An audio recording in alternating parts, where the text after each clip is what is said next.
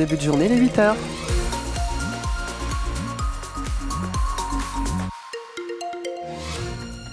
Bien, c'est un temps variable pour cette journée avec des averses euh, plutôt rares, hein, et ça localement. Et puis en fin d'après-midi, le retour de belles éclaircies. Les plus forts cumuls de pluie attendus seront de 9, de 5, pas de 9, 5 mm sur le nord Cotentin.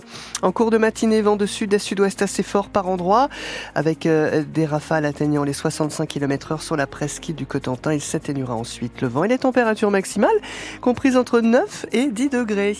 Il est 8 heures les infos, c'est avec Sarah Saltiel-Rago. Étape dans la Manche pour la présidente de l'Assemblée nationale hier. Un 39e déplacement de Yael Braun-Pivet dans son tour de France des territoires. Hier matin, elle a notamment échangé avec des acteurs de la lutte contre les violences intrafamiliales. Pierre Coquelin, c'était l'occasion d'être en prise directe avec les problématiques au quotidien de ces professionnels. À la gendarmerie de la Manche, ils sont une vingtaine de militaires dédiés à recueillir les plaintes de victimes de violences intrafamiliales, comme l'explique le lieutenant-colonel Philippe Traon. Au titre de l'année 2023, le centre d'appel d'urgence de la gendarmerie a reçu 1185 appels relatifs à des violences intrafamiliales, dont 738 de nuit. Des victimes qui peuvent aussi compter sur trois réseaux vifs pour violences intrafamiliales, des partenaires qui œuvrent à travers des actions de prévention, de formation, en plus de leurs missions spécifiques. La directrice du CCAS d'Avranches, Céline Huard, pointe du doigt les difficultés en termes de budget. Son réseau aurait par exemple besoin de 20 000 euros. Ces fonds nous permettraient d'avoir un vrai coordinateur qui est consacré à temps plein. À long terme, on sait qu'on met en péril ce réseau qui prend de l'ampleur. Donc ce serait dommage que par manque de moyens et de temps, et puis d'épuisement des professionnels, qu'on ne puisse plus répondre à la population euh, comme on, peut le faire aujourd'hui. Parmi les dispositifs mis en avant par la présidente de l'Assemblée nationale, Yael Braun-Pivet, il y a cette toute nouvelle aide universelle d'urgence pour les victimes. Pour leur permettre de pouvoir quitter euh, le domicile conjugal, cette euh, loi est rentrée en application très rapidement. Depuis sa mise en place en décembre dernier, 75 demandes ont été formulées dans la Manche, dont 16 rien que pour l'agglomération Mont-Saint-Michel-Normandie. Et selon la caisse d'allocation familiale, cette aide s'élève en moyenne à 800 euros dans la Manche. Le reportage de Pierre Coquelin sur la visite de Yael Braun-Pivet à retrouver sur notre site francebleu.fr. La présidente qui a aussi rencontré des jeunes élus des conseils municipaux de Saint-James et Saint-Hilaire-du-Harcouët et visité la ferme expérimentale de la Blanche Maison à Pont-Hébert près de Saint-Lô. Enfin, un accord sur le prix du lait chez Lactalis. Le géant laitier est dans le collimateur des agriculteurs depuis quelques semaines. Plusieurs de ces sites normands ont été bloqués à Sainte-Cécile, Isigny-le-Beat ou encore Lisieux. Les 1000 litres de lait seront donc payés 425 euros aux fournisseurs euh, ce premier trimestre. Ça reste en dessous de leur demande, mais c'est 5 euros de plus que la dernière proposition de l'industriel.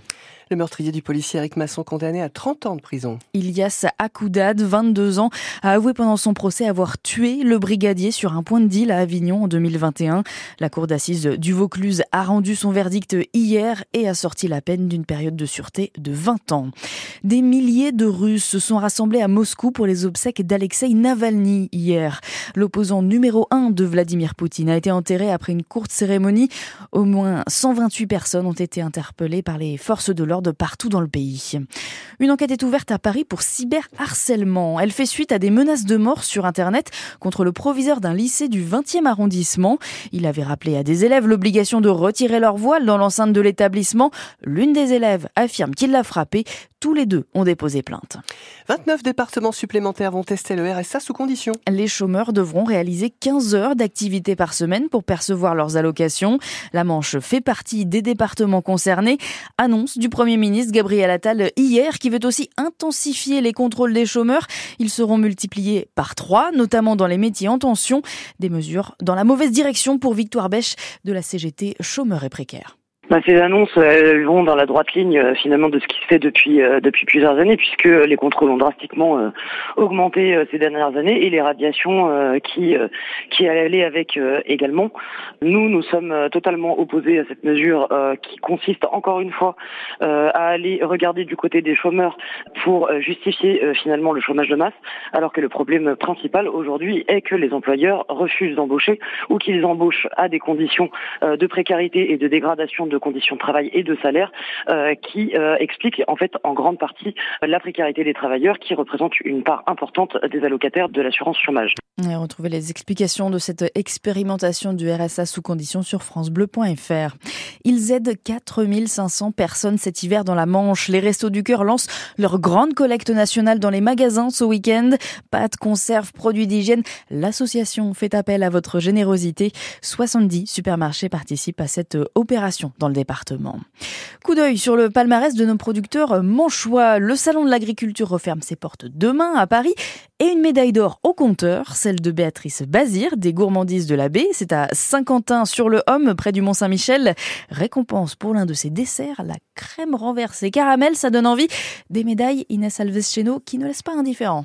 A commencer par la lauréate Béatrice Bazir qui est très touchée par cette médaille. C'est une récompense pour moi personnellement par rapport au travail que je fais. Déjà ça c'est beaucoup. Mais ce n'est pas tout. L'année dernière, nos clients étaient déçus qu'on ait la médaille de bronze. Ils nous disaient souvent vous méritez la médaille d'or. Alors cette année quand on va rentrer, on va pouvoir leur montrer qu'on a eu cette médaille d'or.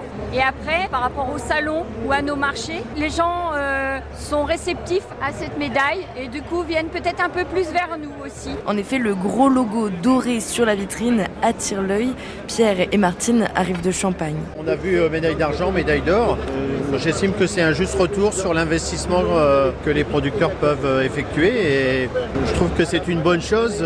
C'est une façon de les remercier du travail effectué parce que je suppose qu'ils prennent beaucoup d'attention autour du produit et là on a des produits sains que l'on ne trouve pas ailleurs. Et du coup, le couple ne repart pas les mains vides. On a dit bah pourquoi pas, on va la goûter. Donc là on repart avec un pot. Avec trois pots. Selon le commissaire du concours général agricole, recevoir une médaille, c'est augmenter ses ventes de 18 à 40% l'année qui suit. Le reportage d'Inès Alves-Cheno au Salon de l'Agriculture à Paris. Sport et une démonstration de force des handballeurs cherbourgeois hier soir. Quatrième victoire d'affilée pour la JSC. Les Mauves ont dominé Angers 37 à 25 avec pas moins de 12 buts pour Reda Rezuki. La JSC conserve sa cinquième place en Pro League. Au programme du jour, du football et c'est un gros morceau qui attend l'US Avranches. Match contre le leader de National, le Red Star. Coup d'envoi à 17h. Et puis en Ligue 2, le Stade Malherbe de Caen se déplace à Pau ce soir, 27e journée de championnat.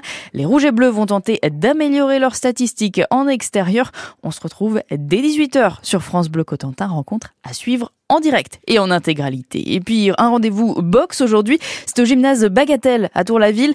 34 combats au programme avec notamment des combats pro dont celui du cher bourgeois Maxime Morel. Il sera opposé au géorgien Elshan Seydov. Ça commence à 14h.